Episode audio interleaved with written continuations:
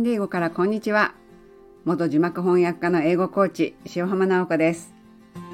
この番組では映画テレビドラマ洋書を通じて英語を楽しく味わうためのヒントをお届けしています。英語には敬語がないカジュアルでストレートな言葉だと思い込んでいませんかそれは大きな勘違いです。英語にも丁寧な言い方角の立たない言い方があります。今回は映画オーシャンズ8から英語で丁寧に頼む時の言い方をご紹介します。まずは簡単にあらすじから言いますね。5年の刑期を終えて晴れて仮出所を果たしたデビー・オーシャン。かつてオーシャンズを率いたダニー・オーシャンを兄に持つ生粋の強盗ファミリーの一員です。出所して早々、刑務所の中で考え抜いたプランを実行に移すべく、デビーの右腕ルーと一緒に個性豊かな犯罪のプロたちに声をかけます。集まったのはいずれも一流の才能を持ちながら冴えない生活を送っている女性たち。ハッカー、スリ師、盗品ディーラー、ファッションデザイナー、宝飾デザイナー。彼女たちのターゲットは世界最大のファッションの祭典メットガラでハリウッド女優が身につける1億5000万ドルもするカルチエのネックレスです。メット柄では網の目のように防犯カメラが張り巡らされ、屈強な男たちも勢ぞろい。世界一厳しいセキュリティが立ちはだかります。たった1秒の黒い、たった1秒の狂いが命取りになって、しかも世界中に生配信されているこの祭典の最中に宝石を盗み取るという前代未聞で型破りな計画は果たして成功するのか？というハラハラドキドキのストーリーです。今回取り上げる場面はサンドラ・ブロック演じるデビーが刑務所から仮出所してすぐの場面です。デビーは豪華なホテルのロビーに座っています。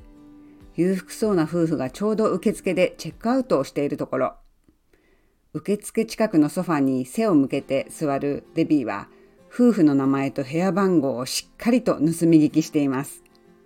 夫婦がホテルの外でタクシーに乗ったのを確認して、その後に受付に電話をかけます。これからセリフ読みますね。デビー。Hi, this is Mrs. Randall. ランダルです。これはつまりチェックアウトした夫婦の奥様のふりをしています。We just checked out of room 2814. 今、2814号室からチェックアウトしたところなんですけど、May I speak with Monica please? モニカと話せます受付のモニカが答えます。This is she? 私がモニカです。デビーが言います。Hi, Monica. Uh, we just found out our flight was cancelled. 実はね、私たちのフライトがキャンセルになってしまったの。And instead of staying in some horrible airport hotel, We were hoping that maybe we could get our original room back. 空港近くのみすぼらしいホテルに泊まるのは嫌だから、今夜も元の部屋に泊まらせてくれないかしら。モニカ。Yes, we can give you that same room back. ええ、もちろん同じお部屋をご用意できます。デビー。That would be amazing. Thank you so much. ああ、よかった。ありがとう。We are just gonna go grab a bite. 何か食べてから戻るわ。Would it be possible to get the maid in there now? 今部屋を掃除してもらうことできるかしらモニカ Yes, absolutely. もちろんです。デビー Perfect. We really appreciate it. よかった。本当にありがとう。モニカ Not a problem. お安いご用です。デビーはリッチな奥様っぽく上品で柔らかい話し方をしています。英語というのは過去形にすることで丁寧さが出るという言葉なんですね。今からあの昔にその時間的な距離を置くことで丁寧さを出す言葉なんです。ではちょっと一つずつ見ていきましょう。We were hoping that maybe we could get, out, get our original room back. この元の部屋に泊まれたら嬉しいんだけどというセリフですけれども無理なお願いを聞いてもらいたい時に使う We were hoping この We hope じゃなくて We were hoping ね。さらにその、なんて言うんでしょうね。過去形で、あの、進行形にして、あの、こういうふうにしてもらったら嬉しいんだけど、という形で使っています。で、部屋用意できますって言った時に、デビーがこう言いますね。That would be amazing. よかった。これも would を使うことで柔らかい印象になります。私が思うに would というのは英語のクッションです。柔らかかったりその控えめだったり丁寧だったりするニュアンスを出したい時に使えます。あのまあ、他人に使うというよりもこれは家族とか友人などそのごく親しい間柄でも英語では would を使うことが本当にごくごく普通です。この would にちょっと注目してみるっていうのもいいと思います。で次に Would it be possible to get the maid in there now? 今掃除をしてもらうことできるかしら？この Would it be possible to something っていうのは無理なお願いをするときに使えるこんなことしてもらえないかしらとかしてもらえるかしらという時に使える便利なフレーズです。でもちろんですであのモニカが快諾してくれた後に We really appreciate it 本当にありがとう。このお礼を言う時 Thank you だけでね Thank you ばっかりを言うのではなくその後にその I really appreciate it とかあの We really appreciate it とよく使いますね。ここでは夫婦なので We ですけれどもまあ大抵は I ですね。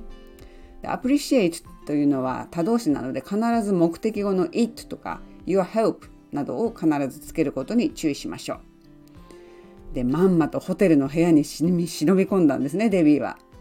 あまりにもスムースなんで私はもう本当にびっくりしました。さすがダニー・オシャの妹と思ったんですけどね。で角が立たない言い方丁寧な言い方失礼にならない程度に毅然とした言い方とかさまざまな状況においてネイティブがその過去形とかウドとかを使い分けているんですね。映画やドラマを字幕あの英語字幕で見ながら丁寧な言い回しを意識してみてください。この映画は最初はね劇場で見たんですよね。でサンドラ・ブラックがそのまるで腹話術師みたいに口を動かさないで喋るんですよ。で全くの字幕なしなんであまりよく聞き取らなくて何がどうなってるのかがちょっとよく分からなかったんですけれども家でその英語字幕を出してみてやっとあの内容がよく分かりました。